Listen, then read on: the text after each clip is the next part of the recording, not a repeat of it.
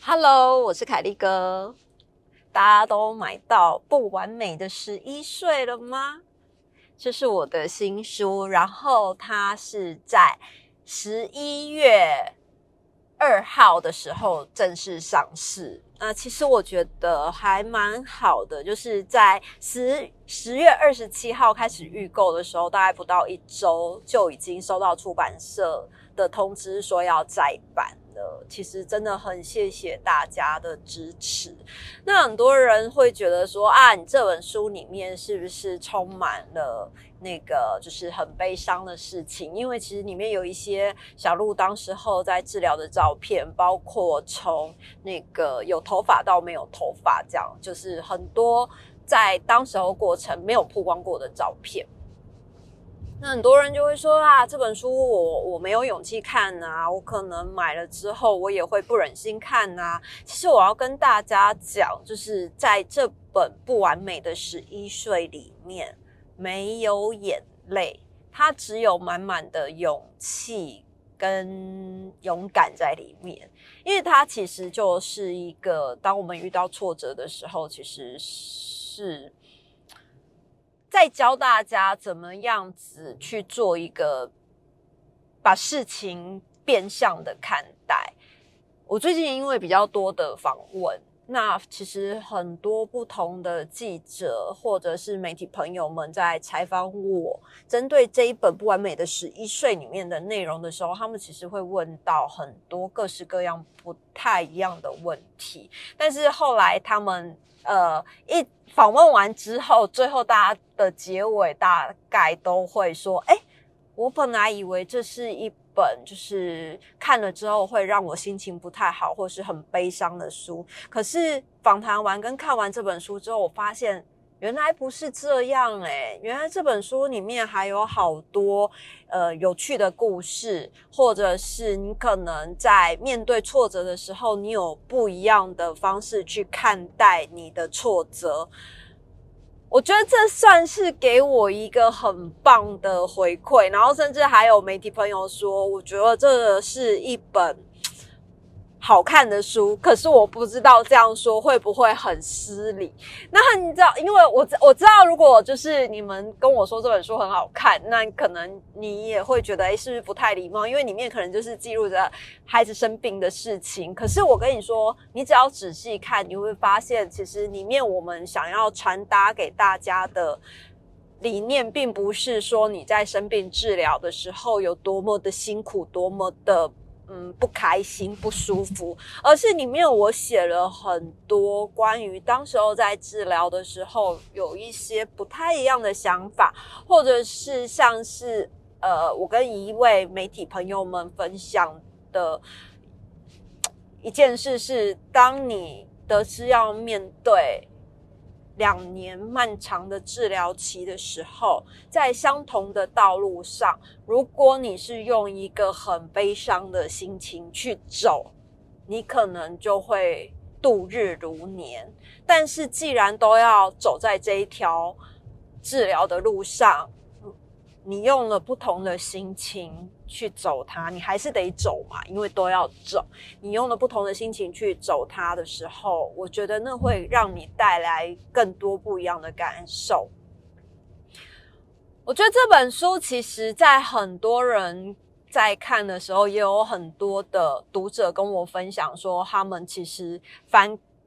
要分成好几次看，他们才有办法看完。你可能看到一个段落，那你就要停下来，就是稍微让自己缓和一下情绪，再继续看。那其实我觉得，如果你是带着一个，嗯，可能因为大家都是疼惜小鹿，或者是大家都是追踪我非常久的读者，甚至我自己的朋友，他们其实没有办法一下子就看完，因为很多人都是看着小鹿长大的，他们可能会觉得。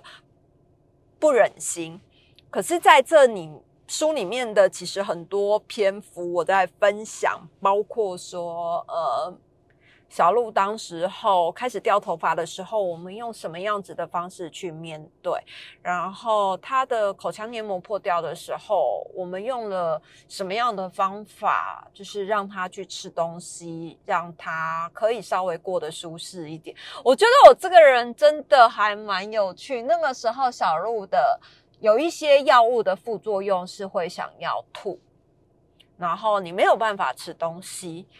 那个时候我就跟小鹿说：“哎，我觉得你这样好像我当时候在怀孕的时候，因为怀孕的时候不是会孕吐嘛，啊，孕吐就吃不下东西，所以它副作用啊，在有呕吐感觉的时候，我就用我孕吐的那个方式在在。”喂食它，因为你知道孕吐其实会是一个不太舒服的状态，你莫名的就会想要反胃，想要吐，所以那个时候我就会喝气泡水加苏打饼干。那当然这些我们都有问过医师是不是安全的，他是不是可以喝气泡水，他是不是可以吃苏打饼？那医师都说哦 OK 的状况之下，其实小鹿嗯在住院然后副作用想要吐的时候没有办法吃东西的时候，我就是让他喝气泡水，而且。我的气泡水里面还不止单纯的气泡水，因为你可能还是会有一些需要其他的糖分或是其他的养分，在它吃不下东西的时候，我就会把比如说像是火龙果啊，或是奇异果啊，一些它可以吃的水果，把它打在气泡水里面。然后它就是伴随着果汁这样喝进去，我就觉得哎，真的还不错。就是它也有吃到东西，而且不是用咀嚼，因为可能或者气泡水，它会比较容易喝得下。然后吃一些小饼干，还有像是因为我们其实都是点医院餐，这个我在书里面没有讲到，就是我们其实是点医院的儿癌餐。为什么点儿癌餐？就是这个这个餐点其实对小鹿在治疗的阶段，血球比较低的阶段，其实。外食相对的会比较不安全，那你其实就还是吃医院里面的餐点是最安全，而且他在吃之前还要先进微波炉，再去微波个一两分钟灭菌，他才能吃。所以那个时候医院的餐盒送来的时候，它其实就是那种抛弃式的纸盒，就外面的那种便当盒这样子，然后汤，然后一盒餐盒，有时候是两盒餐盒这样。我就自己带了一个餐盘。然后每一餐我都帮他摆盘，就是摆到摆到，有时候医师看我在微波炉灭菌的时候，他都说：“我妈，这你是去外面买的吗？”我说：“不是，这是你们医院。”餐说：“哇，你这样摆盘看起来好好吃哦。”对啊，就是你知道，还是要有一些生活品质在住院的时候。所以我每次就是去微波，我甚至后来还带那个托盘去，就是餐厅的那种托盘。那我就带了分格式的那种餐盘，就一。一格一个，就是稍微有点像餐厅那样，然后再带一个汤碗。所以小鹿每餐吃的时候，就是送上来的时候，它的食物其实都是摆盘的，漂漂亮亮的，不是那种用便当盒吃。你知道，不管什么东西摆完盘之后看起来就是不一样，就是好吃。所以那阵子他在住院的时候，其实就会多了一些些这样子小小的、小小的巧思跟乐趣在里面。那如果我们是那种带着非常悲伤。你可能就是觉得孩子治疗很不舒服，吃不下怎么办？又要强迫他吃，又要叫他吃鸡腿、吃蛋白质、吃牛肉什么的，那他可能真的吃不下，你又会搞到自己就是很生气。所以后来我真的就是，反正你只要吃，那你真的不想吃，你睡一整天也可以，至少。睡饱嘛，你不要吃不下又睡不饱，你至少有睡饱。这样我觉得真的是有的时候有一些想法改变之后，你会发现，哎，其实真的过得比较好一点点。他也过得很舒适，因为他就说，哎，妈妈你都不像别人别的妈妈这样子，就是会一直逼我吃东西，因为就吃不下，你怎么逼他还是一样啊。那我就觉得，哎，在书里面其实有一些我提到了，在住院。的时候，我们可能有一些不太一样的想法。然后，呃，虽然都是住院，都是治疗，然后也是很沉闷的日子，但是如果你有一点点的不一样的改变，你可能就会在住院的日子过得稍微的舒服一点、舒适一点。那包括还有，呃，书里面还有一些，我觉得，嗯，第一章大部分就是在写小鹿在。确诊生病的那个整个过程，到了后面的几个阶段，包括小黎的状况，小黎从嗯，因为其实小黎到现在还是一样，我们能做到的就是让两个孩子其实是平等的。你知道小黎是天秤座的，有的时候他就会非常的、非常的呃觉得不合理，为什么姐姐可以哦，像他姐姐不能去开垃圾桶。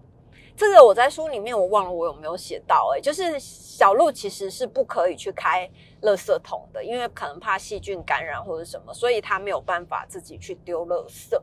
那小黎就会觉得，为什么姐姐可以不用去丢垃圾？为什么姐姐的垃圾是爸爸要帮她丢？为什么姐姐巴拉巴拉等等等的等等等的非常多的她想不透，觉得。不公平，她知道姐姐生病了，可是为什么姐姐生病不能做这些事情？她其实不知道。那他在心里面就会有很多不一样的情绪产生。那其实，在有一个章节里面，其实我也带到了小黎的这个情绪。他有一阵子其实是对他爸爸是很不能谅解的，因为他爸爸就是会很紧张，这样就是不管做什么事，可能就会害怕小鹿会感染。那因为小鹿的血球很低，如果一感染的话，其实就会需要回去住院，就很很危险呐。那后来小黎他其实也不太能理解，就是为什么爸爸每次遇到关于姐姐的事情就要很紧张，精神很紧绷，甚至有时候会发怒。就是有很多这样子的情绪在里面啊。那后来我其实有陆续的跟他讲说，哎，其实姐姐的状况大概是怎么样？然后如果真的被细菌感染了，可能会有一点点危险，所以我们可以帮助他，我们就尽量的帮助他，因为你也不希望就是姐姐去住院的时候，我可能跟爸爸两个人，其中一个人又要去陪他。然后日子久了，其实大部分都可以理解，他其实是很爱他姐啦，就是心里面觉得很不公平的时候，嗯，他其实真的算是一个还蛮独立的孩子，虽然是高需求宝宝，可是他其实在某些层面上面是一个还蛮独立的孩子。后来他也比较能释怀了，但是依然还是要公平。到那一阵子，其实很多人写卡片给小鹿。包括就是可能我的朋友，然后有一些读者想要寄卡片给小鹿等等的，那他小黎就会就会开始。觉得为什么大家是忘了我嘛？大家是不知道有我的存在嘛？为什么卡片就只有写给姐姐？嗯，我也不知道为什么卡片 只有写给姐姐，因为我觉得小黎一样也是很辛苦，只是他们两个辛苦的那个层次是不太一样的。后来你知道，我每次就是只要一打开包裹，然后发现有写给小鹿的卡片，然后没有小黎的，我就赶快再偷偷写一份，然后就说：哎，其实这谁谁谁也有给你卡片，这样就是。以示公平，然后偷偷写卡片，像圣诞老公公一样，让小黎也觉得自己是有被重视的。嗯，就是包括小黎的情绪的调试，我觉得在书里面也有写到。还有他在那一阵子，其实在放学，他可能要练习要热菜，要照顾他爸爸，然后要说服他爸爸吃东西，就是还蛮多小细节，他其实真的也做得很棒。最后书的书的，因为书其实有非常多的章节啦。那最后还有几个章节，我觉得还蛮好的，是有一些资讯是可以给大家参考的，包括你要怎么准备饮食，包括你要怎么去调试你自己的心情。因为其实孩子生病，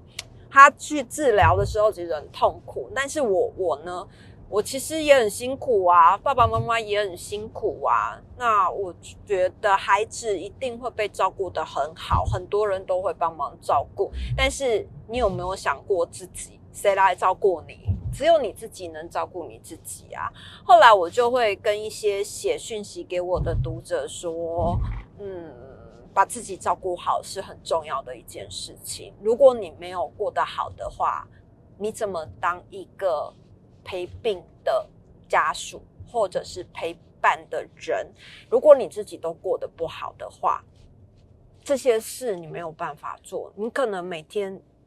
就是在病房里面愁眉苦脸、蓬头垢面。你看到你的孩子或是你的家人生病在治疗的痛苦，你自己也过得不好。那他看你过得不好，他除了身心痛苦之外，他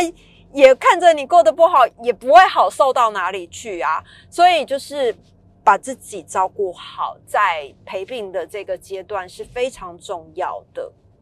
嗯，那呃，很多人看完这本书，其实后来他们都跟我分享说，哎，这本书其实真的跟我认知里面或是想象中的不太一样。我其实还蛮开心的是，嗯，我把我想要传达给大家的理念。有完整的写进去，其实你知道还有好多东西都没有写，就是交稿之后，然后讲啊，那个我忘了写啊，那个我没有写，我那个当初应该要写那个，就是还是有很多东西没有办法写进去。可是我觉得大家给我的反馈都让我觉得很开心，因为其实这一本书真的不是要让大家就是泪流满面，而是希望大家在遇到挫折的时候可以有非常多的勇气。今天我刚。呃，就是接接受完一个采访，他希望我可以给大家一句话，这样就是，呃，不管你是在经历生病的人，或者是你是陪病的人，或者是你家人正在接受这样子辛苦治疗的人，他希望我可以给大家一句话。那我就跟他讲说，其实我的书的最后面，我写了一段话。是希望给看完这本书的人。当时候我自己在呃做，就是小鹿在接受化疗的这个过程里面，有一位就是朋友，他写了一段话给我，我觉得很受用，他转送给我的，因为也是别人转送给他的。他转送给我的，他这句话是说：呃，万物皆有裂缝，那是阳光照进来的地方。就是世界的万物，其实你都一定会有一个裂缝。但但是，当你这个裂缝，很多人都会觉得那是一个不完美的状况，或者是有缺陷的地方。可是，你有没有想过，就是那个地方，其实当阳光照进来的时候，它可能会是另外一个一线生机。嗯，我那时候在写这段话的时候啊，我看到二五拍了一张照片。那张照片是放在我家后院里面的一块被抛弃的菜瓜布，那个就是那种海绵菜瓜布那样，海绵菜瓜布啊，它就抛弃，就是丢在我家的后后院的一个洗手台。那那个洗手台其实就是洗一些像是锄头啊、镰刀啊，然后或是花盆那种地方。那它就是属于一个比较在院子露天的地方。那那块菜瓜布它就是丢在那里。那块菜瓜布上面呢，就长出了小绿芽，就是你们看到的那种，就是两片小绿叶，然后它的那个枝枝干茎吗？那叫茎根茎，对茎茎很细很细，然后它就长在那个菜瓜布上面，然后有一个阳光就是照在那两片叶子上面，我就觉得哇塞，这个照片好适合。这句话哦，就是你看那块被丢在那里的菜瓜布，可能很多人就会觉得那就是一个不完美的东西，不要的东西。可是你有想到，竟然会有一颗种子，然后在那个地方落地生根，甚至长出了叶子，我就觉得天哪，也太励志了！就是刚好呼应了我想要表达的这句话的。那我觉得这句话其实真的，不管是用在任何的地方，嗯，希望大家都可以把它牢牢的记住。当你遇到挫折，或者是你觉得你的人生里面很不完美的时候，你可以想一想这句话：万物皆有裂缝，可是那是阳光照进来的地方。当阳光一照进来之后，你就会有无限的可能。这也是这本书其实我想要传递给大家的。这本书里面充满了勇敢，充满了勇气。当你遇到了很多的挫折的时候，其实不要灰心，等待着把自己过好。有一天，事情一定会完美的。嗯，如果还没有买这本书，还没有看这本书的人，欢迎大家可以赶快去订购。那。呃，伯克莱、成品、或是金石堂，还有呃某某购物网也有我的书《不完美的十一岁》跟大家分享。谢谢，拜拜。